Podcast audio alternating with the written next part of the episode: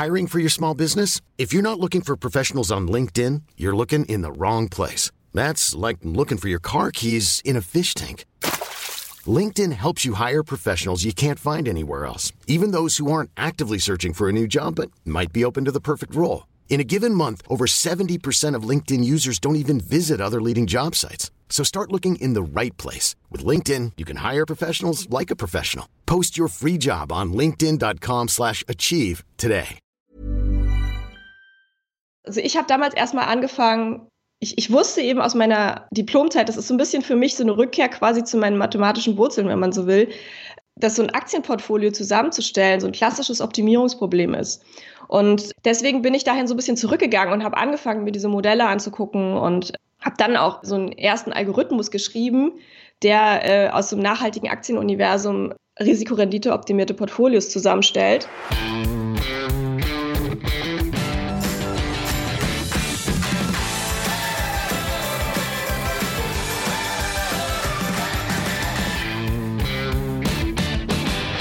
Das nachhaltige Investieren ist nach wie vor das große Thema. Vorgesellschaften sind teilweise dazu übergegangen, ihre ETFs grün anzumalen. So ist beispielsweise aus meinem All Country World Index ETF letztes Jahr über Nacht ein ESG ETF geworden. Und dabei wage ich mal zu bezweifeln, dass Meta und Amazon besonders ESG-konforme Positionen sind. Beide gehören aber zu den Top 10 des Acqui-ETFs. Die meisten anderen ESG-konformen ETFs verzichten auf die beiden Werte und haben eine ganz andere Zusammensetzung bei den Top 10 Unternehmen. Deswegen kann man sich hier schon die Frage stellen, wie nachhaltig diese ESG oder SRI ETFs wirklich sind. Aktiv gemanagte Ökofonds setzen ganz andere Kriterien an die Nachhaltigkeit, haben auf der anderen Seite aber sehr hohe Gesamtkostenquoten. Was also tun, wenn man von den nachhaltigen Produkten an der Börse nicht überzeugt ist? Diese Frage hat sich auch mein heutiger Gast gestellt. Und damit heiße ich dich herzlich willkommen zu einer neuen Folge des Finanzrocker Podcasts. Mein Name ist Daniel Kort und ich habe heute Dr. Jennifer Rasch zu Gast. Sie ist promovierte Informatikerin und machte aus der Not eine Tugend. Gemeinsam mit ihrer Kollegin Dr. Caroline Löpart, einer promovierten Mathematikerin, entwickelte sie einen Algorithmus, der aus einem nachhaltigen Aktienuniversum die Unternehmen rausfiltert, die das bestmögliche Chancen-Risikoprofil aufweisen. Mithilfe modernster mathematischer Techniken und künstlicher Intelligenz wird regelbasiert ein Aktienmix erstellt, der wirklich nachhaltig ist und langfristig eine gute Performance bringen soll. Wie das Ganze funktioniert, funktioniert, warum aus diesem Ansatz ein Startup gegründet wurde und wie erfolgreich dieser Ansatz ist, darüber spreche ich mit Jennifer in den kommenden 60 Minuten. Herausgekommen ist auch eine etwas andere Episode, die sowohl Theorie als auch die Praxis näher beleuchtet. Und bevor wir zum Interview mit Jennifer gehen, noch ein kurzer Hinweis auf die Invest 2022 in Stuttgart. Nach einer sehr langen Pause von über drei Jahren wird es am 20. und 21. Mai endlich wieder eine Invest geben. Natürlich ist auch wieder die Blogger Launch mit zahlreichen Bloggerinnen und Bloggern am Start. Ich werde auch dabei sein und freue mich schon endlich wieder aus den eigenen vier Wänden rauszukommen. Und das Beste, mit dem Aktionscode Finanzrocker22 kannst du kostenlos dabei sein und dir auch noch kostenlose Fahrten für den öffentlichen Nahverkehr sichern. Du kannst dich auf zahlreiche Talks, Vorträge und Diskussionsrunden freuen. Und ich würde mich sehr freuen, wenn du vorbeikommst. Alle weiteren Infos und den Link findest du in den Shownotes und im Blogartikel. Und damit gehen wir jetzt ab zum Interview mit Jennifer. Auf geht's. Meine Leitung geht heute nach Berlin zu Dr. Jennifer Rasch. Mit ihr möchte ich heute über mathematische Modelle bei der Geldanlage, Nachhaltigkeit und Robotweiser sprechen. Zunächst aber herzlich willkommen im Finanzrocker Podcast, Jennifer. Hallo, freut mich, dass ich hier sein kann. Ja, mich freut es auch und ich bin froh, dass ich auch endlich mal wieder eine Frau zu Gast habe im Finanzrocker Podcast. Das war in letzter Zeit ja ziemlich selten. Und äh, du hast ein Diplom in Mathematik und in technischer Informatik hast du promoviert. Was hat dich denn so an der Welt der Zahlen und Formeln so gereizt? Ja, also ich mochte Mathe eigentlich immer. Also ich war auch schon in der Schule gut und habe auch Mathe-Leistungskurs gehabt und sowas. Und im Studium haben mich dann eigentlich vor allen Dingen einfach diese logischen Denkstrukturen fasziniert. Also das, mhm. das fand ich total spannend. Also es war auch wahnsinnig hart. Ich habe, ähm, glaube ich, in dieser Zeit in meinem Leben so viel gearbeitet und so viel gelernt wie nie wieder. Mhm. Ähm, aber es war auch wahnsinnig, also es war auch sehr, sehr wertvoll. Und ich merke halt auch irgendwie, wie dieses, äh, also wie dieses Wissen mich halt auch in verschiedensten Situationen sozusagen weiterbringt, auch wo man es zum Beispiel gar nicht erwartet. Während des Studiums ähm, mich angefangen, immer mehr für Anwendungen zu interessieren. Das war zu, Beginn, zu Beginn gar nicht so. Mhm. Ähm, aber ich habe dann irgendwann angefangen zu programmieren und hatte da dann extrem viel Spaß bei, konnte mich da auch richtig so reinversetzen und ähm, habe dann gemerkt, das ist mein Ding. Und dann bin ich äh, in, innerhalb der Mathematik immer weiter in die angewandte Mathematik gegangen, ähm, habe ja da auch mein Diplom dann gemacht und habe dann irgendwie gedacht, hm, es könnte eigentlich noch mehr Anwendung sein. Mhm. Äh, und dann bin ich sozusagen konsequenterweise ähm, ans Fraunhofer Institut gegangen und habe da noch mehr an der Anwendung gearbeitet und auch noch mehr programmiert. Da war auch noch ein größerer Schwerpunkt einfach da drauf. Und im Endeffekt ähm, würde ich sagen, ich bin jetzt bei der ultimativen Anwendung angekommen und habe ein Unternehmen gegründet. Okay. Und ähm, du hast ja jetzt auch mit der Geldanlage zu tun äh, beruflich. Äh, da sprechen wir gleich nochmal drüber. Wann kam denn so der Punkt, dass du dich für Börse im Allgemeinen interessiert hast? Mhm. Also im Prinzip, ich habe mich ganz lange eigentlich nicht für Finanzen interessiert. Also das, es ist ja eigentlich auch so ein bisschen ein unbeliebtes Thema. ähm, aber bei mir fing das an, dass ich mir da angefangen habe, darüber Gedanken zu machen, ähm, wie ich mein eigenes Geld anlegen kann, ähm, wie ich altersmäßig sozusagen vorsorgen kann, was da sinnvoll ist. Ähm, und da habe ich dann angefangen, mich damit zu beschäftigen. Wie lange ist das her? Äh, gar nicht so lange. Das ist so Ende 2019 gewesen. Okay. Das finde ich ja spannend, weil du hast ja ein Jahr später schon das Startup Goldmarie Finanzen gegründet mit mhm. deiner Co-Gründerin äh, Caroline Löbhardt. Wie, wie kam es denn dazu? Weil du warst ja dann erst ein Jahr an der Börse, ne? Das ist richtig. Also wir haben eine gewisse, ich würde schon sagen, wir haben eine gewisse Prädisposition äh, als Mathematikerinnen und äh, Informatikerinnen sozusagen. Also es ist, ähm, diese Sachen fallen uns leicht in gewisser Weise, äh, mhm. weil da eben auch viele, also viele Konzepte aus der Mathematik ähm, benutzt werden. Und einfach die Art und Weise, wie man über solche Probleme nachdenkt, ist halt genau das, was man in, in einem Studium auch lernt. Ähm, genau, also wir haben damals, es war so, ich habe ich habe also ich habe darüber nachgedacht, ähm, in Aktien anzulegen, weil das das ist ja so ein bisschen das Offensichtliche, was kommt, wenn man sich über Geldanlage Gedanken macht.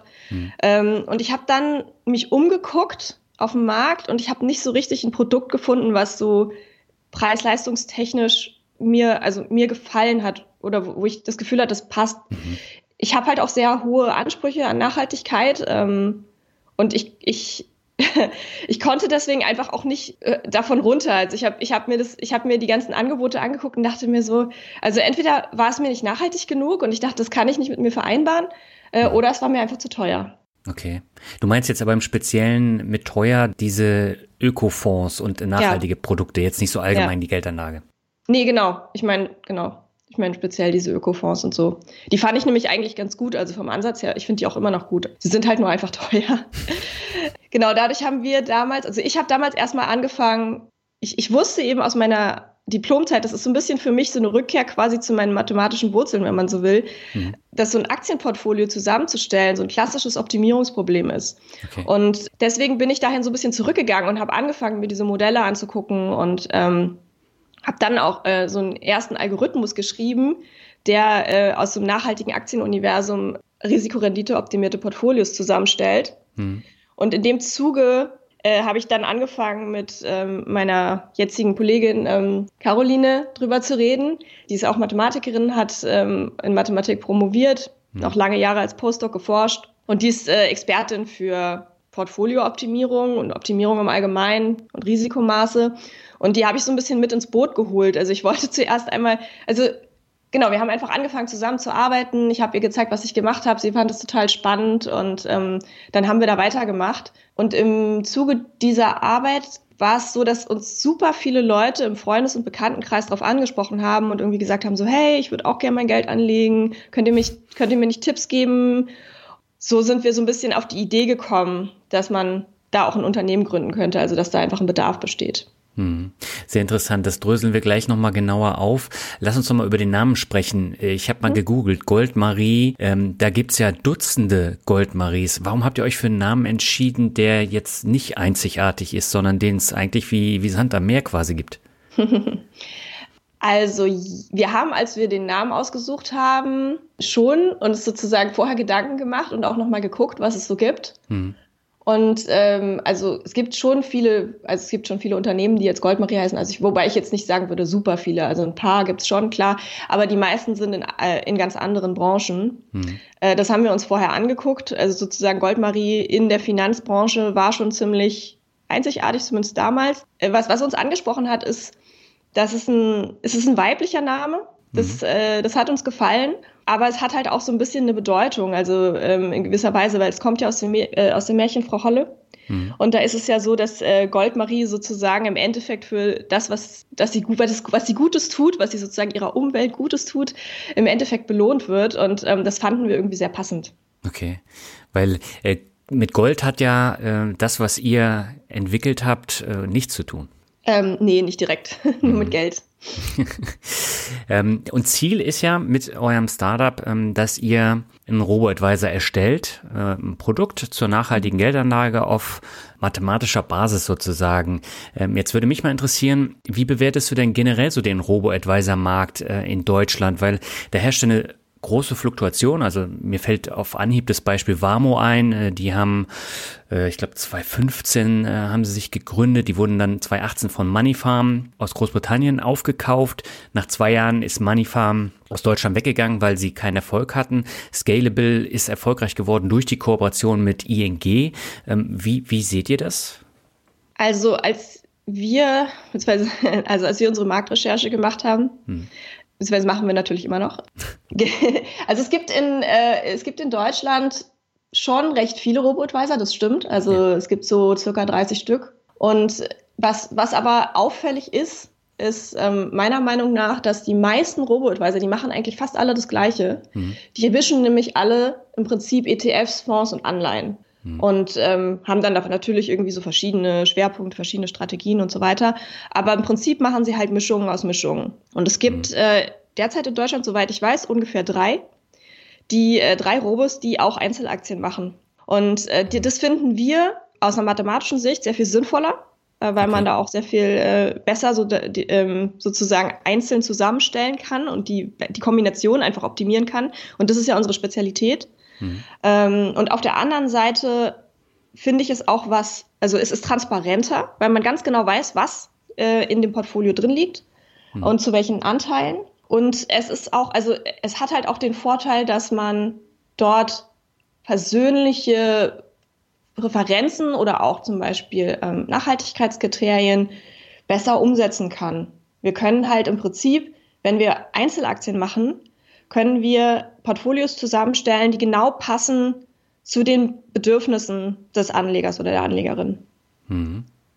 Das heißt, so dieser nachhaltige Trend bei den ETFs, den siehst du durchaus kritisch, weil da tatsächlich dann auch Unternehmen drin sind, die nicht wirklich nachhaltig sind. Also bei vielen habe ich einfach das Gefühl, die ETFs werden jetzt grün angemalt und dann wird es als ESG-ETF äh, verkauft. Mhm. Ja, also das sehe ich auch so. Ich, ähm, ich habe damals, als ich, wie gesagt, mich mit meiner, mit meiner eigenen Geldanlage beschäftigt habe, ähm, mhm. nicht in nachhaltigen ETF angelegt, weil ich, ähm, als ich angefangen habe, mir sozusagen die Zusammensetzung anzugucken, irgendwie dachte, hä? Nee, das, das, das, das kann ich irgendwie nicht, das, das, das kann ich nicht mit mir vereinbaren.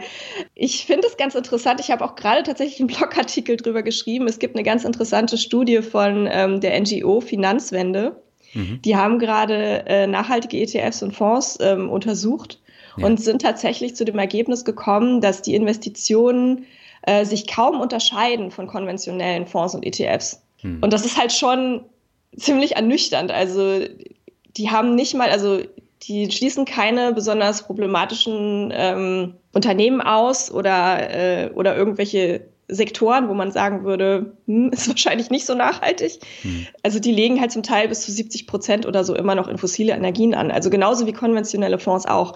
Und dann fragt man sich halt schon, was ist denn jetzt eigentlich der Unterschied? Hm. Also was ist daran nachhaltig? Ja.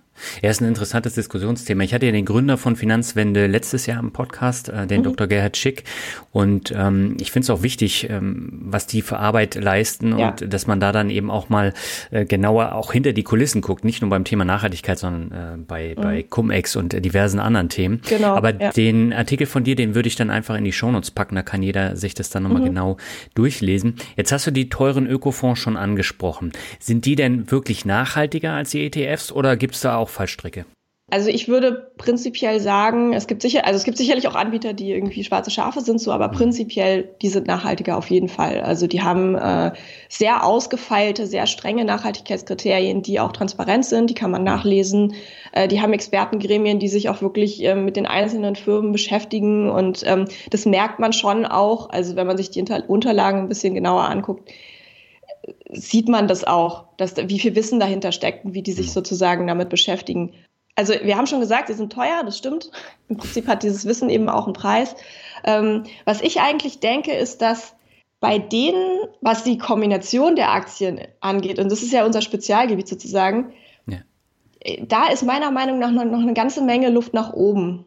Ich finde die Auswahl, die die machen, super. Aber die Kombination und die Gewichtung, die würde ich vermutlich anders machen. Mhm.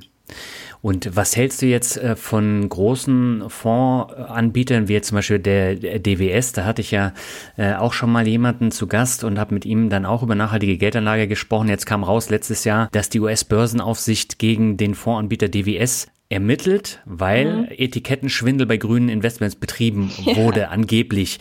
Und äh, da stelle ich mir natürlich als nachhaltiger Anleger jetzt die Frage, wem kann ich da eigentlich noch trauen? Also das äh, ist ja nicht nur bei den ETFs so mit dem grünen Anmalen, sondern eben auch bei großen Anbietern. Mhm. Tja, also das ist, äh, das ist eine berechtigte Frage. Hm. Ähm, ich, ich denke eigentlich, dass man einfach, man, man, man sollte sich eben von diesen Werbeversprechen nicht so einlullen lassen. Also bloß weil jemand irgendwie da nachhaltig draufschreibt und irgendwie in grün anmalt, sozusagen das Logo grün ist oder was weiß ich, heißt es halt leider noch gar nichts. Und äh, man muss, also das ist so ein bisschen, das ist ein bisschen die Krux, ne? Also dass man, man muss schon ein bisschen genauer hingucken, einfach, das geht nicht anders. Ähm, man muss reingucken, was sind da für Firmen drin. Äh, also eigentlich ist es schon, dass man da auch, also man auch als Laie, wenn man sich das ein bisschen anguckt, äh, merkt man das relativ schnell. Wenn, also wenn da sozusagen ein bisschen sozusagen also geschummelt wird, sozusagen oder green, gegreenwashed wird. Ähm, man muss ja nur gucken, irgendwie, was haben die denn für Nachhaltigkeitskriterien? Macht es Sinn? Ähm, was sind da für Firmen drin? Was sind da für Sektoren drin, zum Beispiel auch irgendwie? Also bestimmte Branchen, sind bestimmte Branchen ausgeschlossen oder sind sie nur zu einem bestimmten Teil ausgeschlossen? Solche Sachen. Mhm. Ähm, es ist schade, dass da sozusagen noch keine Standards herrschen, auf die man sich jetzt so als Privatverbraucher irgendwie ähm, verlassen kann. Eigentlich ist ja die, also, also eigentlich war ja die Idee der EU-Taxonomie genau dieses Problem sozusagen zu beheben, indem sie eben definieren, was sind nachhaltige Anlagen. Ja. Da gibt es ja im Moment äh, super viel Diskussion drum und ähm, also ich, ich, also noch gibt es ja Hoffnung, aber es sieht ja im Moment, für, also für meine Begriffe, nicht so gut aus, äh, weil die Taxonomie halt äh, sozusagen politisch so verbessert wird gerade, dass man eigentlich schon also die äh, Magdalena Senn von Finanzwende hat es so ausgedrückt und hat gesagt, dass wenn die EU ihre eigenen Standards grün wäscht, äh, indem sie äh, Atomkraft und Gas als nachhaltig deklariert und jetzt vielleicht sogar auch noch Waffen, dann dann braucht man es eigentlich auch gar nicht. Also dann muss man, dann ist man wieder auf sich selber gestellt und sagt, okay, was, was ist für mich nachhaltig? Hm. Aber dann lass uns mal so ein bisschen ähm, Farbe in das Schwarz-Weiß bringen. Auf welchen Kriterien basiert denn euer mathematisches Modell, dass ihr Firmen auswählen könnt nach Nachhaltigkeitskriterien? Mhm. Also genau, wir haben da eine Kooperation mit äh, der renommierten Nachhaltigkeitsagentur IMUG. Mhm. Und die liefern uns ähm, Nachhaltigkeitsdaten zu einem, also zu, einem, zu einer großen Anzahl von Firmen. Und zwar sind die folgendermaßen aufgebaut. Also es gibt verschiedene Aspekte sozusagen. Die haben zum Beispiel Ausschlusskriterien und ähm, das ist relativ wichtig, dass diese Ausschlusskriterien auch ähm, prozentual auf den Umsatz gemessen werden. Mhm. Äh, das ist der eine Punkt. Die sind auch ziemlich ähm, ja, detailliert aufgefächert. Äh, dann ähm, gibt es, äh, was sie außerdem haben, was ich auch äh, ziemlich gut finde, ähm, sind so Ausschlusskriterien im Hinblick auf Kontroversen. Also die ähm, werten im Prinzip schlechte Pressemeldungen aus ähm, nach wie, also danach, wie gravierend ist es und wie reagiert die Firma drauf. Und ähm, dementsprechend wird die dann ausgeschlossen oder auch nicht. Was sie außerdem haben, sind ähm, ESG-Daten und ähm, Treibhausausstoß und äh, solche Sachen. Und was sie auch haben, ist, ähm, sie haben so ein bisschen, also so eine in, in den Daten drin eine Auswertung quasi, welche nachhaltigen Produkte und Services sozusagen von der Firma produziert wird oder welchen, welchem Bereich sie tätig sind. Und haben das auch noch gelingt zu den ähm, 17 Nachhaltigkeitszielen der UN. Ähm, das ist ganz, das ist für uns ganz cool, weil wir sozusagen dadurch in der Lage sind, ähm, auch Schwerpunkte zu setzen in den Portfolios und so. Mhm. Jetzt habt ihr eure Formel und äh, da spielt ja auch noch das Value-at-Risk-Modell eine tragende Rolle. Magst du das vielleicht nochmal kurz erläutern? Weil ich glaube, nicht jeder kennt das. Mhm. Also, es ist so, dass wir Risikorendite optimierte Portfolios zusammenstellen. Mhm. Und ähm, dabei muss man sich natürlich auch als erstes mal fragen, was ist denn eigentlich Risiko? Und mhm. ähm, es gibt in der Mathematik verschiedene Risikomaße, die ähm, die ganz, also ganz klassisch ist zum Beispiel Volatilität. Äh, also damit haben wir auch zum Beispiel angefangen. Also wir haben der erste Entwurf unseres Algorithmus benutzt Volatilität. Ähm, also der erste Draft, den wir damals geschrieben haben. Mhm. Und das ist sozusagen, also wenn eine Aktie sehr stark schwankt, dann wird sie als risikoreich angesehen. Okay. Das ist, äh, also prinzipiell kann man sich das vorstellen, dass es sinnvoll ist. Ähm, aber was natürlich das Problem ist mit diesem Risikomaß, ist, dass, äh, dass es symmetrisch ist. Also große Schwankungen werden genauso abgestraft sozusagen wie ähm, Schwankungen nach oben, äh, wie Schwankungen nach unten. Mhm. so. ähm, deswegen ist zum Beispiel der Value at Risk an der Stelle ähm, ein ziemlich sinnvolles Risikomaß, weil er, der, also der Value at Risk gibt eine Verlustbegrenzung ähm, an, eine Verlustschranke, die man mit einer gewissen Wahrscheinlichkeit nicht überschreitet. Mhm. Genau, aber es gibt auch andere Risikomaße, vielleicht kommen wir da auch später nochmal drauf, also zum Beispiel den Conditional Value at Risk, ähm, der dann sozusagen noch bestimmte Fehler des Value at Risk ähm, behebt und so. Okay. Ähm, genau. Was wir dann, also wir sind, wir sind gar nicht, also wir sind gar nicht so auf den Value at Risk festgelegt. Also wir ähm, haben, also wir testen verschiedene Risikomaße. Das heißt, ihr habt jetzt erstmal äh, die rausgefilterten Unternehmen, ihr habt das Value-at-Risk-Modell und wie wird das Ganze jetzt zusammengesetzt? ähm, genau, also was wir dann noch machen, ist sozusagen, wir machen eine, ähm, also wir machen eine Abschätzung der zukünftigen Rendite, um sozusagen die Kombination zu berechnen zu können. Ähm, also wir machen für jede von unseren Aktien, ähm, wir analysieren jede einzelne Aktie wir, wir analysieren die Vergangenheit, ähm, rechnen da bestimmte Parameter aus und kombinieren das dann mit, einem, mit einer Zufallskomponente und ähm, machen dann sogenannte Monte Carlo-Simulationen, mhm. die den zukünftigen Verlauf ähm, der Aktie abschätzen.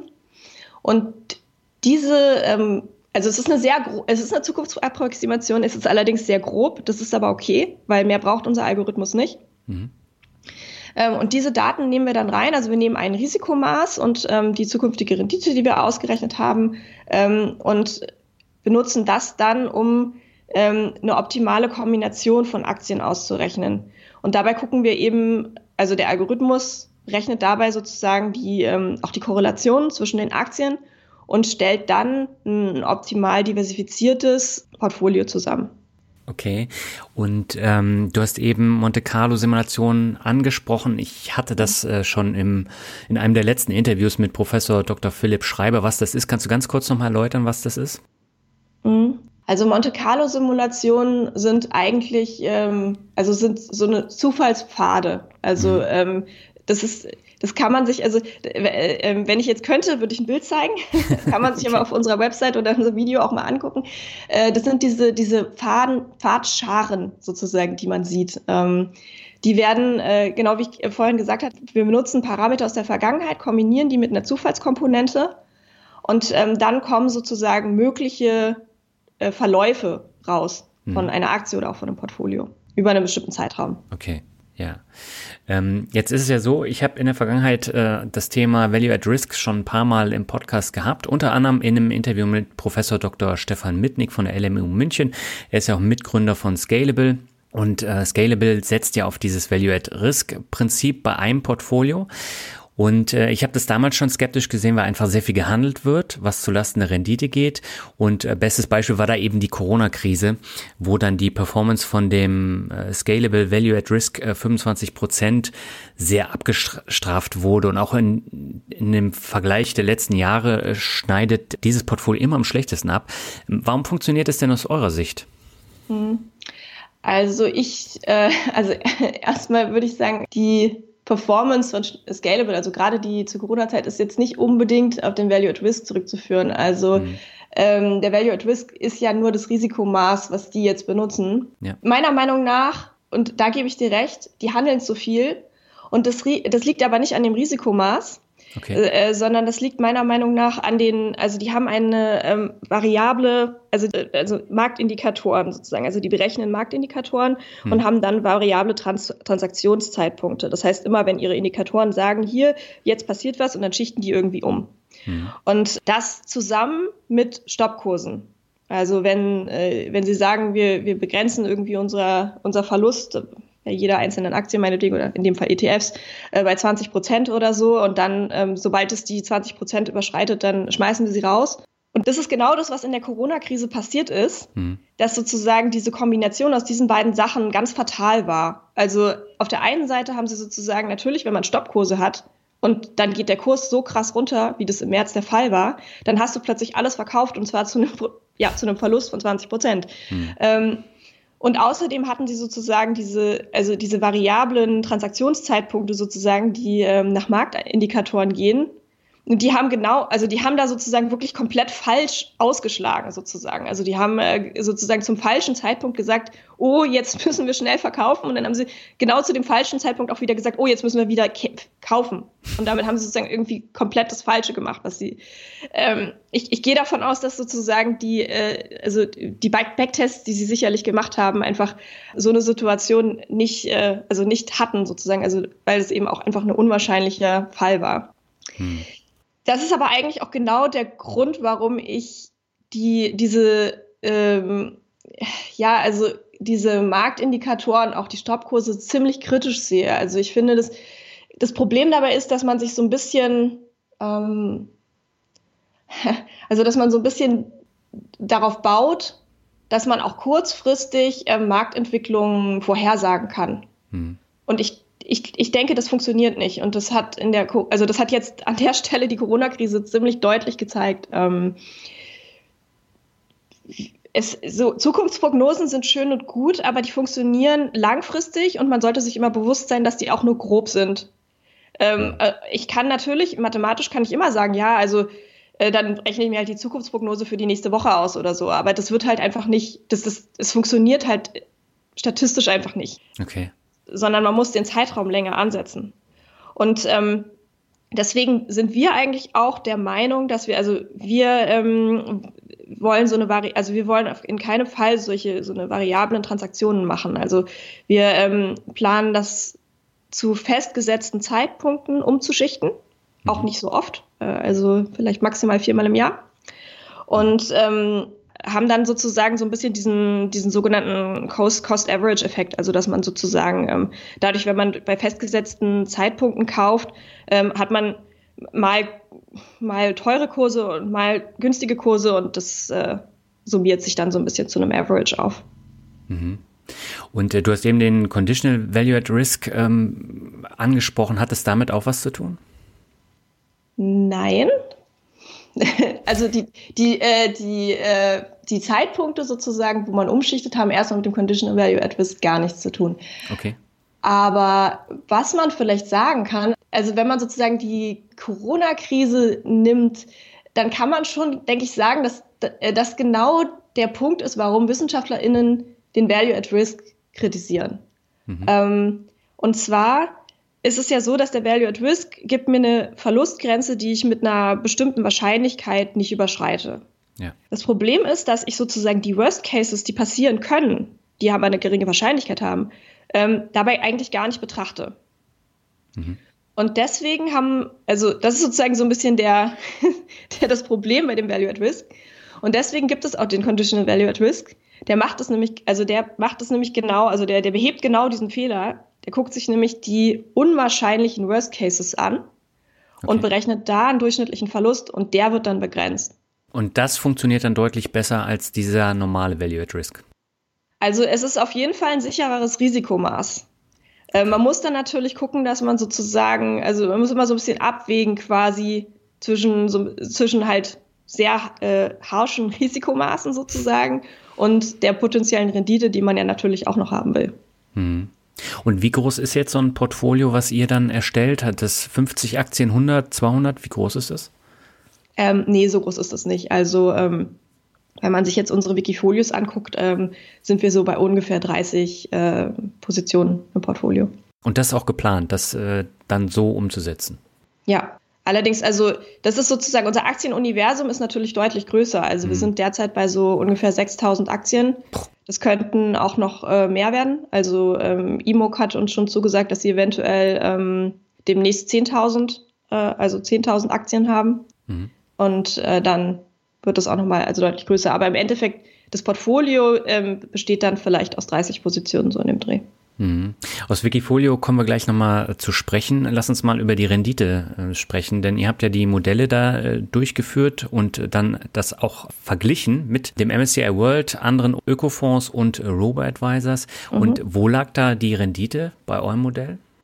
Genau, also wir haben Backtests gemacht äh, über die letzten, also von 2017 bis 2020 oder so und ähm, hatten da so eine, also unsere Backtests haben so eine Rendite von 22 Prozent ergeben. Pro Jahr. Genau, durchschnittlich pro Jahr. Ja, und äh, das schwankt aber dann auch und ich finde das sehr interessant, wenn man äh, sich das jetzt mal anschaut. Also 2017 hat euer Portfolio 39 Prozent gemacht, ähm, MSCI World hat 7 Prozent gemacht, ähm, 2018 waren alle anderen Vergleichsindizes oder Fonds im Minus, ihr habt 8 Prozent plus gemacht. Woran äh, liegt das? Also das fand ich sehr interessant. Wenn alle im Minus sind, dann müsst ihr ja tatsächlich mhm. so ein paar Goldnuggets haben. Ja, also es ist halt statistisch gesehen schon so, dass man sozusagen mal also mal schlechter performt und mal besser performt. Mhm. Wir haben uns tatsächlich diesen 2018-Fall ziemlich genau angeguckt, weil wir okay. nämlich genau, äh, also weil genau diese Frage auch schon mal aufgekommen ist. Ähm, mhm. Es war einfach eine gute Kombination. Also ja, es hat einfach in dem, in dem Jahr gut, gut funktioniert, äh, die, die sozusagen, dass wir irgendwie die ähm, die Diversifikation eben irgendwie genau richtig gewählt haben an der Stelle. Hm. Ist aber auch vielleicht ein bisschen Glück dabei gewesen. Also das ist ja irgendwie am Aktienmarkt immer so ein bisschen. Hm. 2019 äh, fand ich das aber interessant. Äh, da seid ihr so im Schnitt der anderen sogar ein bisschen drunter. Also der MSCI World hat 35 Prozent gemacht, ihr liegt bei 28 Prozent. Und 2020, das war ja das Jahr der Corona-Pandemie, das erste, da seid ihr so im Mittelfeld mit 13 Prozent. Ähm, mhm aber die Ausschläge davor, die, die äh, kannst du dann gar nicht so erklären, sondern du hast dann Jahre, wo, wo es im Durchschnitt ist und dann Jahre, wo es komplett outperformt. Mhm.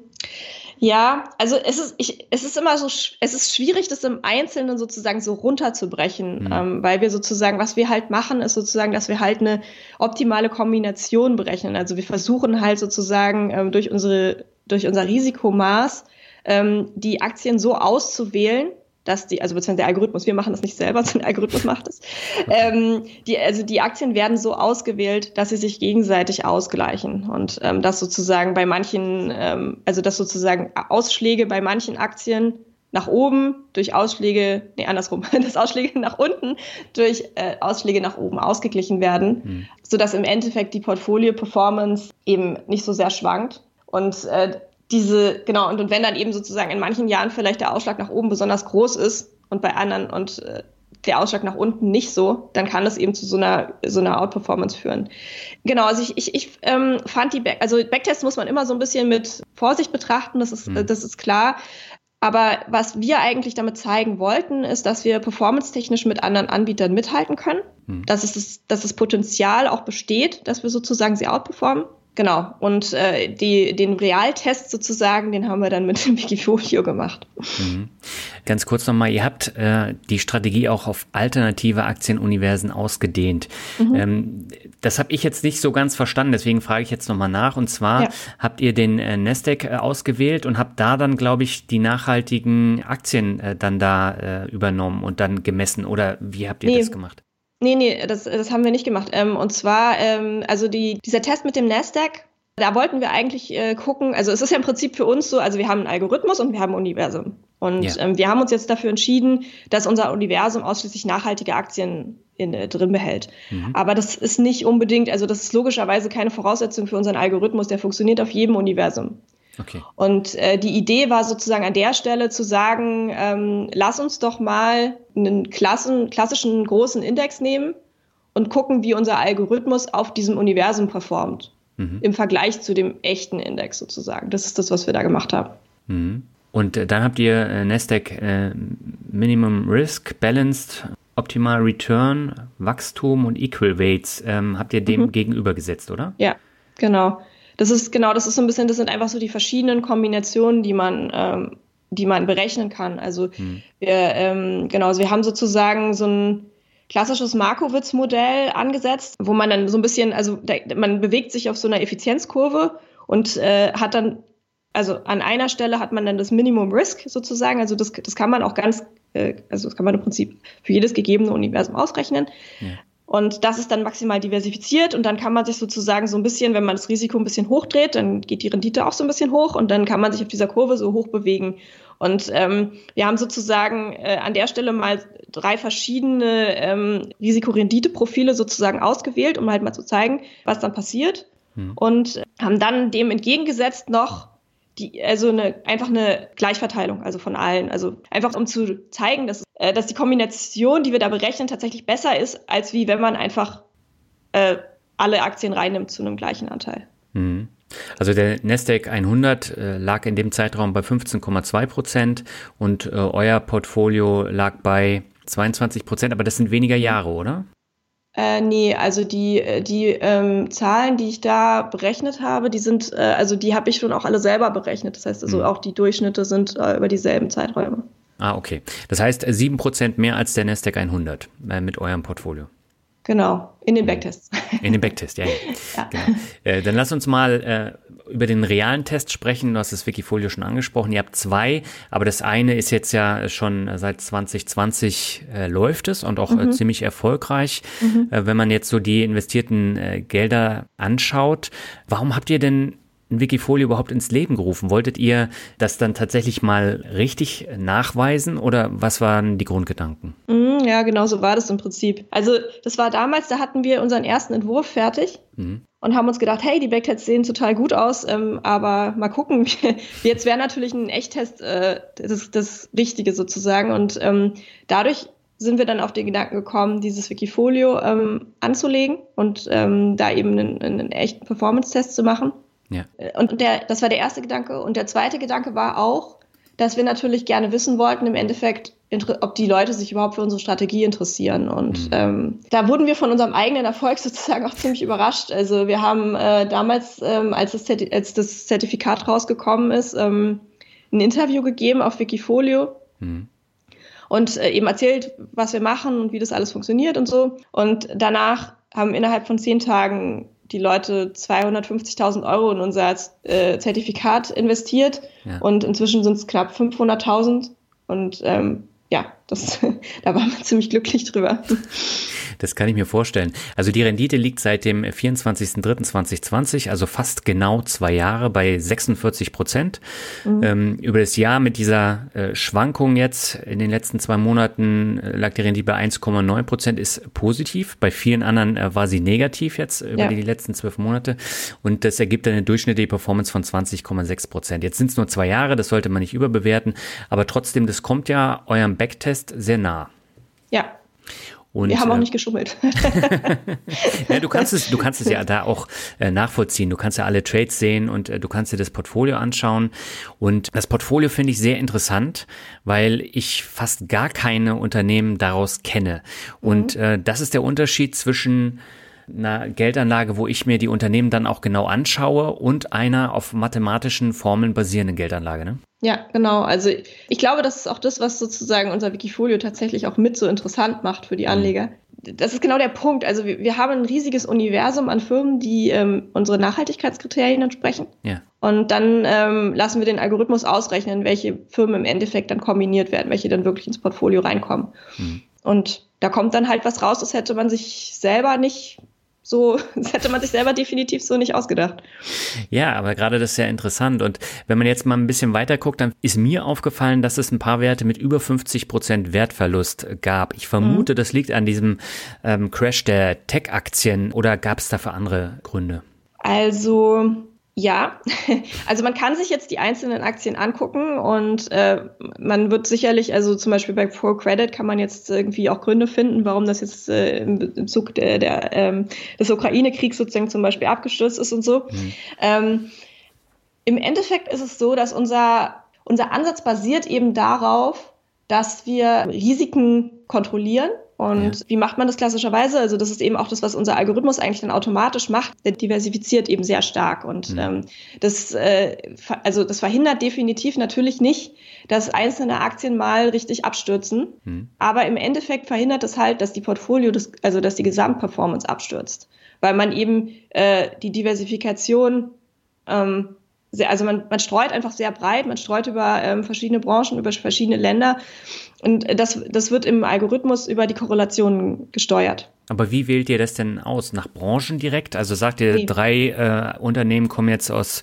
ähm, der Konsumbranche, drei Unternehmen kommen jetzt aus Chemie, Pharma oder wie geht ihr davor? Nee, nee, genau. Also das ist eigentlich, also das ist, das ist was, was sozusagen, das kommt daher, dass der Algorithmus sich die Korrelationen, äh, also die Korrelationen der verschiedenen Aktien untereinander anguckt, also berechnet hm. und dann so auswählt, dass die sich gegenseitig optimal ausgleichen. Und diese, diese Diversifikation, die man dann am Schluss in dem fertigen Portfolio sieht, die ist ein Ergebnis davon. Das ist nichts, was man per Hand macht. Hm. Und wann ist jetzt der Moment, wo ihr sagt, das Unternehmen fliegt jetzt raus? Äh, das macht auch unser Algorithmus. Okay, was sagt der dann? Ja, der berechnet halt einfach ein neues Portfolio. Also wir haben, genau. Das, also wir machen das so, dass es sozusagen, damit es nicht zu viel Bewegung gibt, werden wir, also haben wir in unserem, in unserem Zielfunktional eine in, so, ein, so eine, also das nennt man dann Strafterm, dass der sozusagen sich nicht zu doll von dem ersten Portfolio sozusagen entfernt. Mhm. Aber er darf sich trotzdem von dem entfernen und das kann dann eben natürlich dazu führen, dass dann eben auch Firmen rausgeworfen werden. Mhm. Oder, und neue dazukommen. Okay, und wie habt ihr das jetzt beim Wikifolio gehandhabt? Ähm, habt ihr da auch quartalsweise dann verkauft oder äh, habt ihr öfter verkauft? Nee, äh, nee, sogar weniger, würde ich sagen. Also ich, ich glaube, ich habe da so ich weiß gar nicht, so zweimal im Jahr, zwei, dreimal. Also ähm, es ist sozusagen dadurch, dass wir das beim Wikifolio per Hand machen, hm. ist es derzeit noch nicht so regelmäßig, wie wir es gerne hätten. Okay. Ähm, ich habe, genau, ich habe, also idealerweise würde man das, das, das, äh, das Wikifolio auch per, auch, auch automatisiert steuern. Ich habe mhm. da auch schon mal nachgefragt. Die haben eigentlich auch eine API. Äh, aber das scheint wohl noch, also die scheinen damit noch nicht so richtig fertig zu sein. Also jedenfalls habe ich dazu noch, noch keinen Zugang. Ähm, das würde ich aber, das würde ich eigentlich, ähm, das würde ich eigentlich am liebsten machen, weil das, das wäre das Ideale. Und so ähm, ist es eher, also es ist sozusagen alle paar Monate machen wir es. Mhm. Und ähm, euer Top-Wert im Wikifolio ist jetzt Enphase Energy. Das sagt mhm. mir persönlich jetzt nichts. Das hat eine Portfoliogröße von 11,8 Prozent. Gibt es da auch eine Kappungsgrenze, wo ihr sagt, wir müssen jetzt was verkaufen, weil der Anteil zu groß wird? Ähm, nee, haben wir derzeit nicht drin. Ist auch nicht geplant es könnte sein, dass wir das noch reinnehmen. Also ähm, wir können ja in unserem, also unser, der Vorteil bei äh, unserem Optimierungsverfahren ist, dass wir sozusagen ähm, also mehr oder weniger beliebig viele ähm, Nebenbedingungen mit reinnehmen können mhm. und der Algorithmus dann trotzdem immer noch ganzheitlich alles rechnet äh, und die Kombination dann äh, berechnet. Also wir, wir machen das sozusagen, also wir, wir machen da kein Handtuning oder sowas. Okay. Ich denke, wenn, also wenn wir mit unserem äh, mit unserem Regulatorikpartner sozusagen, wenn da die Auffassung besteht, dass man zum Beispiel aus, aus Risikogründen irgendwie bestimmte, also generell Positionen zum Beispiel nicht über zehn Prozent oder so haben sollte, ähm, dann können wir das ohne weiteres ähm, als, als Nebenbedingung aufnehmen und dann wird das auch nicht, also dann macht, macht er das auch. Hm. Und äh, jetzt habe ich noch eine Frage zum Thema Überbewertung. Ne? Also äh, häufig kauft man ja Aktien, die sind dann unterbewertet, weil man dann denkt, äh, die geht dann äh, wieder nach oben. Äh, wie ist es mit solchen Parametern? Spielen die eine Rolle bei eurer Auswahl? Mm -mm, nee. Gar nicht. So, so, nee, gar nicht. Hm. Also die, die handverlesenen äh, Kriterien sozusagen, ähm, die, die finden alle bei der Auswahl des Universums statt. Hm. Und das sind die, die du am Anfang genannt hast. Genau, ja. Hm. Das sind derzeit Nachhaltigkeitskriterien. Hm. Wie viel sind das insgesamt? Äh, an Kriterien? Kriterien? oder an Aktien? Hm. Oh, äh, das kann ich gar nicht so, das kann ich gerade gar nicht so spezifiziert, das müsste zählen. sind viele. Also okay. es ist schon relativ komplex. Okay. Und jetzt habt ihr ja praktisch äh, so die Grundlagen alle geschaffen. Und äh, jetzt wollt ihr ja durchstarten mit Goldmarie Finanz. Momentan gibt es noch gar kein Produkt, aber ihr plant ja damit bald auf den Markt zu kommen. Ähm, wie sieht denn euer Plan für die kommenden zwei bis drei Jahre aus? Ja, also im Prinzip, wir sind derzeit äh, am, am, Arbeiten daran, dass wir ähm, dieses Jahr ein Produkt rausbringen können. Mhm. Und dann ähm, ist unser Ziel, dass wir im Endeffekt ein Produkt, also wir wollen im Endeffekt ein Produkt erschaffen, sozusagen, wo wir ganz persönliche Portfolios ähm, anbieten können für, mhm. ähm, für AnlegerInnen, die äh, ja, also die sozusagen, die komplett transparent sind und die auch die ganzen, also persönliche Präferenzen mit einbeziehen können. Mhm. Zum Beispiel auch ähm, stehende Anlagen oder so mit einzubeziehen. Also das ist so ein bisschen das Endziel. Mhm. Und habt ihr da auch eine gewisse Preisrange schon im Kopf oder ist das alles äh, noch gar nicht fest? Ja, also derzeit planen wir so in etwa 1,5 Prozent der Anlagesumme pro Jahr zu nehmen. Hm. Das ist aber auch schon relativ viel Geld. Ne? Ist weniger als bei den Ökofonds, aber trotzdem ja. 1,5 ist jetzt nicht wenig, würde ich sagen. Ja, also wenn man es jetzt mit äh, ETFs vergleicht, dann ist es nicht wenig, das hm. stimmt. Aber äh, es hat halt auch, also es hat sozusagen auch seinen Grund. Also Einzelaktien sind generell teurer, weil hm. man eben ähm, auch die Transaktionskosten mit einberechnen muss. Dazu kommen natürlich auch die Nachhaltigkeitsevaluierungen und so weiter. Also sozusagen, da ist noch eine ganze Menge ähm, hinten dran, was man eben bei ETFs äh, nicht, nicht, nicht mit drin hat. Hm. Wobei, da müssen die Aktien ja auch gekauft werden bei physischen ETFs. Ja, ja, ja, klar.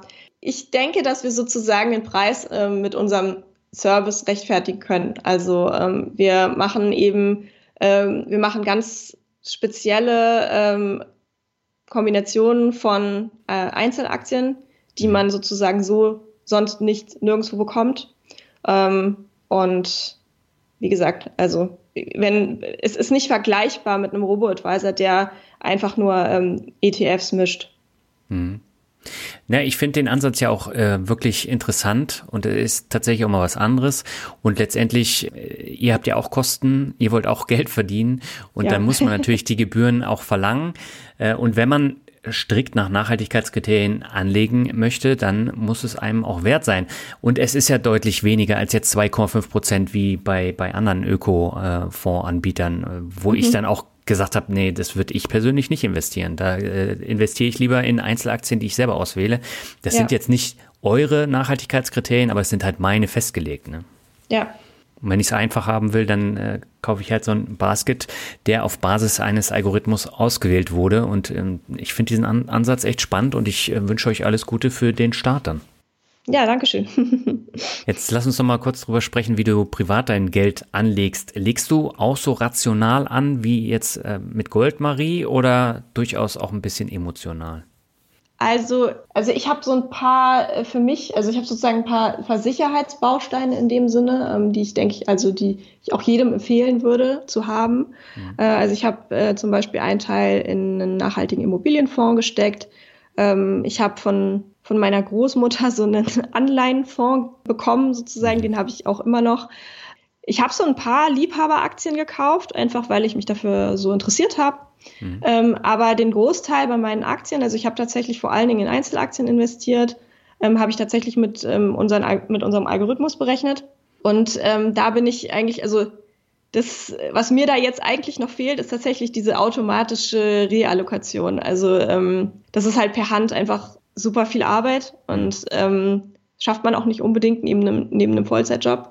Mhm. Und ich, genau, also das, da freue ich mich eigentlich auch schon drauf, wenn dann unser Robo-Advisor mal läuft, äh, dann bin ich die Erste, die sozusagen ihre Anlagen dann rüber transferiert und die ähm, automatisch verwalten lässt. Ja, aber ins Wikifolio bist du doch wahrscheinlich auch investiert, ne? Ähm, ich habe das, ich habe das Wikifolio, also meine Kollegin hat das Wikifolio gekauft. Hm. Ich habe es selber nicht gekauft. Ich habe mir sozusagen, ich habe aber die Kombination gekauft. Also ah, okay. die Einzelaktien. Okay. Das heißt, das ist jetzt gar kein Real Money Wikifolio. Äh, nee. Ah, okay. Und was hältst du jetzt so generell von Kryptowährungen? Ist es für dich äh, mit den nachhaltigen Kriterien nicht vereinbar oder äh, sagst du, ähm, da entwickelt sich ja durchaus noch was? Ähm, ja, also ich, ich finde, also Kryptowährungen finde ich, also sehe ich eher kritisch ähm, aus Nachhaltigkeitsaspekten tatsächlich. Ähm, ich meine, sie haben natürlich auch positive Aspekte, ähm, also freie Wirtschaft und so weiter, aber es ist halt, also oder, oder Unabhängigkeit von Banken und Währungen. Ähm, aber sie sind halt auch, also dadurch, dass sie eben sozusagen so frei sind, sind sie halt auch recht wenig kontrolliert. Da passieren eben auch, äh, also die, das wird halt eben auch ausgenutzt. Ich, ich weiß nicht genau. Also ich meine, ich, klar, es gibt im Moment sehr viel Bemühungen, äh, die also nachhaltiger zu machen, weniger Energieverbrauch, äh, auch, ähm, auch um sie, also auch sie mehr zu kontrollieren. Mhm. Ja, mal gucken. Also ja habe ich nicht richtig eine Prognose für. Ist auch schwer. Also da kommen ja diverse neue Kryptowährungen dazu. Es gibt neue Anwendungsfälle und äh, ich bin gespannt, wo der Weg dahin führt. Mhm. Aber äh, Prognosen kann man da, glaube ich, ganz schlecht erstellen. Mhm. Also es ist, es ist ein spannendes Feld. Ähm, genau, es, es liegt derzeit nicht so in unserem Fokus. Ja. Mhm. Ja, dann äh, lass uns zum Abschluss nochmal zum obligatorischen Wirtschaft kommen. Ich nenne dir Begriffe, die ich mir für dich überlegt habe. Du sagst mhm. einfach, was dir dazu einfällt. Und äh, beginnen möchte ich mit einem Thema, was dir scheinbar auch sehr wichtig ist, nämlich Frauenfinanzen. Mhm. Ja, also wir ähm, haben uns es auch schon so ein bisschen zur Aufgabe gemacht, ähm, Frauen als Zielgruppe anzusprechen und Frauen zu motivieren. Hm. sich äh, selbst um ihre eigenen Finanzen zu kümmern und ähm, da auch den Mut zu haben, mal was zu investieren, Risiko einzugehen und äh, hoffentlich dafür belohnt zu werden. hm. Ja, der Markt ist ja riesig geworden in den letzten Jahren und es kommen immer mehr äh, Frauen auch an die Börse und ich finde, mhm. es ist auch super und es ist eben auch super wichtig, dass sich Frauen auch mit dem Thema auseinandersetzen. Ja, sehe ich auch so. Mhm. Also es ist ein, ein ja, ganz wichtiger Schritt in, in Richtung Unabhängigkeit, die finanzielle Unabhängigkeit. Ja. Kommen wir zum nächsten Begriff, das ist Hauptstadt. Hauptstadt, ja, Berlin ähm, ist äh, meine Heimat. Ich komme mhm. aus Berlin, ich liebe Berlin und es ist auch kein Zufall, dass wir jetzt hier gegründet haben. Mhm. Wie würdest du so allgemein die Gründerszene gerade im Fintech-Bereich in Berlin sehen? Also da gibt es ja einige Fintechs, äh, Trade Republic ist ja eins davon. Mhm. Ähm, ihr seid ein weiteres. Ähm, wie, wie bewertest du das? Also die Szene hier ist generell, was Startups angeht, auch was Fintechs angeht, ziemlich groß und mhm. ähm, sehr vielfältig. Das ist spannend. Also es ist, es ist, das, es, es gibt halt auch, also man ist sehr inspirierend sozusagen. Und ähm, ja, es ist, es ist halt auch nett, wenn man sozusagen so auf so, so Networking-Events oder so halt dann Leute kennenlernt, die dann ähm, ja eben auch also mit Rat und Tat zur Seite stehen, einfach so oder die einen connecten. Und ähm, ja, das, das ist natürlich auch gerade als, als junges Startup für uns total wichtig. Mhm. Dann kommen wir zu meinem Standardbegriff, das ist Rockmusik. Ja, ich liebe Rockmusik. Echt? Ähm, ich, ja. okay. Also ich ähm, habe früher, also früher war Nirvana meine absolute Lieblingsband. Mhm. Ähm, und ich höre auch immer noch super gerne Rock. Mhm. Sehr schön. So viele Gäste habe ich ja nicht, die sich für Rockmusik interessieren. so, jetzt kommen wir zum, zum nächsten. Da bin ich sehr gespannt, was du sagst, gerade auch im Hinblick auf die Nachhaltigkeit. Das ist Kapitalismus. Ah, ja. ja, es ist ähm, ich, sehr, ja, sehr schwierig. Also auf der einen Seite ähm, hat der Kapitalismus dazu geführt, zumindest in den westlichen Ländern sozusagen, dass wir einen sehr hohen Lebensstandard haben. Hm.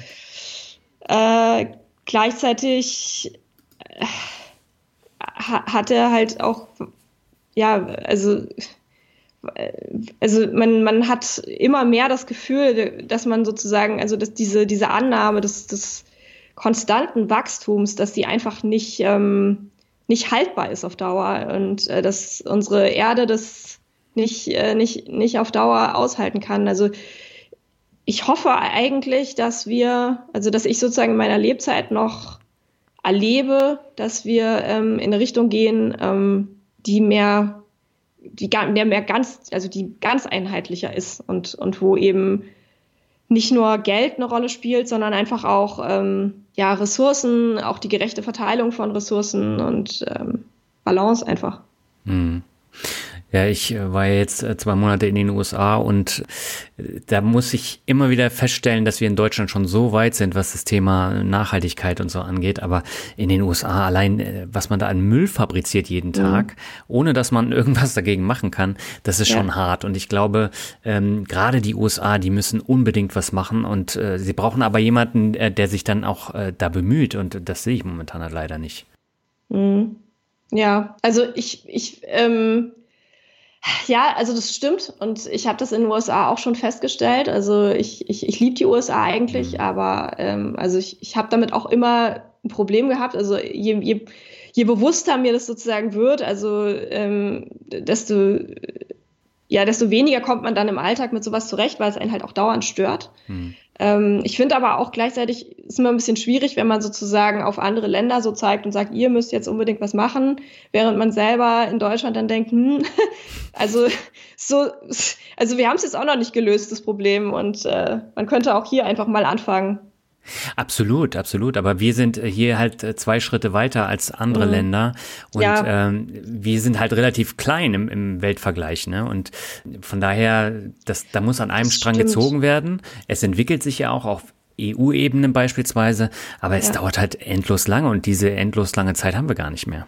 Das stimmt. Ich glaube eigentlich, also ich, ich glaube eigentlich, dass Deutschland ähm, eine gewisse, also dadurch, dass sie sozusagen dass sie technologisch äh, so gut aufgestellt sind und wir so viele gut ausgebildete Ingenieure zum Beispiel haben ähm, mhm. und wir, wir halt eben auch ein reiches Land sind, sehe ich eigentlich, also denke ich eigentlich, dass Deutschland durchaus eine, eine, eine Vorreiterrolle übernehmen könnte, was Nachhaltigkeit angeht oder was mhm. Energiewende angeht, was Verkehrswende angeht, äh, auch Müllvermeidung und, und ähm, Kreislaufsysteme und solche Sachen. Ähm, und es macht mich immer wieder traurig, wenn ich äh, das Gefühl habe, dass zum Beispiel äh, auf EU-Basis sozusagen Deutschland dann immer die Ersten sind, die irgendwie die, die zukunftsweisenden Ideen ausbremsen. Mhm. Und äh, weil ich denke, das, das, das, das müsste überhaupt nicht so sein. Und ähm, ja, wir hätten eigentlich alle Möglichkeiten, es, es besser zu machen und halt auch Vorbild zu sein für andere. Mhm. Ja, ich bin gespannt, wo, wie der Weg dahin geht. Ähm, der nächste Begriff hat auch wieder damit äh, so ein bisschen zu tun äh, mit dem Thema Fridays for Future. Ähm, Finde ich eine ganz, ganz spannende Bewegung. Äh, ich war auch selber schon auf äh, Fridays for Future ähm, Demos und so, weil ich die nur unterstützen kann. Einfach. Also ich finde Klima, Klimaschutz und also, also Klimawandel ist einfach eins der Themen, was uns in Zukunft immer mehr bewegen wird und mhm. ähm, was, was insofern kann ich es auch durchaus nachvollziehen, ähm, die Wut der jungen Generation sozusagen, wenn sie halt sehen, dass äh, die äh, Machthabenden gerade eigentlich also mit ihrer Zukunft verspielen. Mhm. Ich äh, teile diese Gefühle und ähm, stehe da voll hinter denen. Mhm. Dann kommen wir jetzt zu einem Begriff, haben wir jetzt äh, beim Mordstaffel auch schon öfter drüber gesprochen. Das ist aber auch eine Geschichte, die in Deutschland viel, viel zu kurz kommt, nämlich Gründung. Ja, Gründung ähm, ist ein äh, großer Schritt schon. Ja. Äh, also äh, ist tatsächlich die Idee, selber zu gründen und sich, äh, sich unabhängig zu machen, was eigenes zu machen, ähm, ist bei mir tatsächlich schon ziemlich lange gewachsen. Also das war kein spontane, es war keine spontane Idee, auch wenn man das vielleicht denken könnte. Es war äh, eher so, dass ähm, ich schon länger sozusagen ähm, drüber, drüber nachgedacht habe, mal was zu machen. Mhm. Ähm, ich habe da äh, einen sehr guten Freund von mir, der eine eigene Firma hat, also der inzwischen mehrere eigene Firmen hat und mit dem habe ich immer über die Jahre halt sehr viel geredet. Der ist inzwischen auch ein Mentor sozusagen bei uns und berät, äh, berät uns im, im Gründungsteam. Mhm. Und es war eigentlich eher so, dass quasi die Idee ist quasi dann gekommen. Zu, und dann kam und dann und dann hat sich plötzlich so alles gefügt. Also ich hatte eine Partnerin, mit der ich mir das äh, gut vorstellen konnte, die auch sozusagen die richtigen Kompetenzen hatte. Mhm. Äh, der Markt war da, äh, die Zeit war da und dann war, war dann war plötzlich diese Gründungsidee sozusagen da. Mhm. Und du hast es auch noch nicht bereut? Nee, ich habe es noch nicht bereut. Äh, bisher, äh, bisher läuft es bei uns ja eigentlich auch ganz gut. Ja, aber äh, ich glaube, das wird äh, künftig dann noch besser äh, laufen, wenn das Produkt erstmal da ist und ihr dann hoffen, auch wirklich ja. was an der Hand habt. Ne? Ja. ja. Da sind wir natürlich auch super gespannt drauf. Ja, wie gesagt, ich drücke euch die Daumen. Damit kommen wir dann auch zum letzten Begriff, das ist Mut. Ja, Mut. Ähm, ja, zum Gründen braucht man auf jeden Fall Mut. Das äh, ist, ist, definitiv so. Ähm, Nicht nur zum Gründen. Nicht nur zum Gründen, hm. für alles. also immer, also Mut braucht man generell, ähm, wenn man was erreichen will. Ähm, auch zum Investieren braucht man Mut. Ja. ja. Würdest du dich jetzt mutig bezeichnen? Ja, ich glaube schon. Ich glaube äh, an, an vielen Stellen, also ich glaube an vielen Stellen habe ich schon Mut bewiesen. Mhm. Sehr schön. Ja, Jennifer, hab vielen Dank für das sehr interessante Gespräch. Ich habe äh, eine ganze Menge mitgenommen. Ich hoffe, die Hörerinnen und Hörer auch. Und äh, ich bin schon sehr gespannt, was ihr mit Goldmarie Finanzen auf die Beine stellt in den kommenden Jahren. ja, danke schön. Ja, so war das Interview mit Dr. Jennifer Rasch. Schau doch mal auf der Goldmarie Finanzen Webseite oder im Wikifolio vorbei. Da kannst du dir dann die ganzen besprochenen Details nochmal genauer anschauen. Alle Links findest du in den Shownotes dieser Folge und dem ausführlichen Blogartikel auf finanzrocker.de nett. Zum Abschluss habe ich noch zwei Bewertungen. Die erste stammt von U1-User und er schreibt mein liebster Finanzpodcast.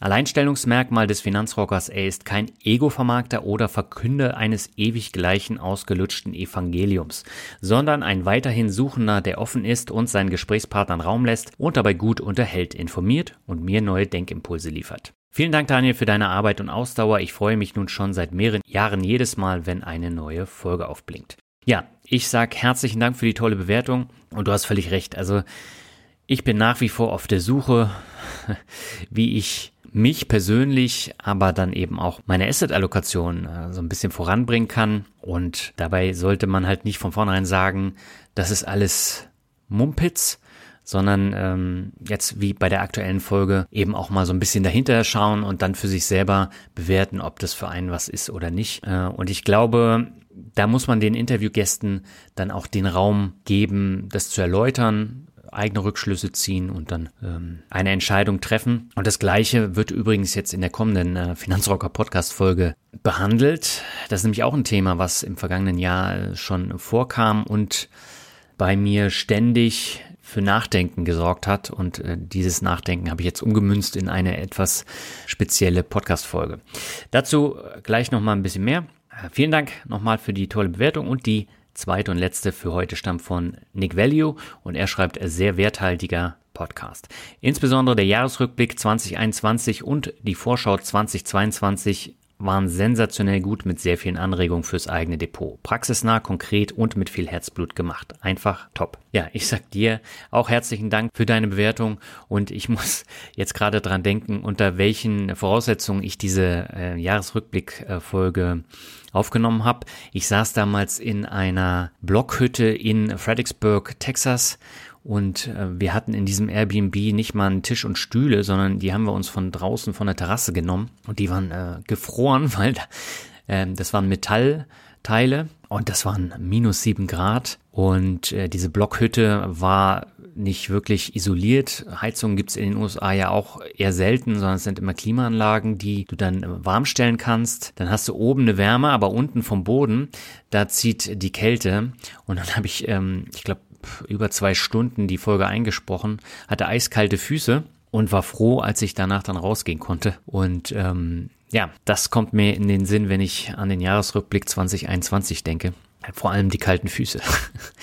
ja, soweit die Bewertung. Und äh, wenn du über Apple Podcast den Finanzrocker Podcast hörst, dann freue ich mich weiterhin über neue Bewertungen und Anmerkungen zum Podcast. So hilfst du mir dabei, weiterhin sichtbar zu sein.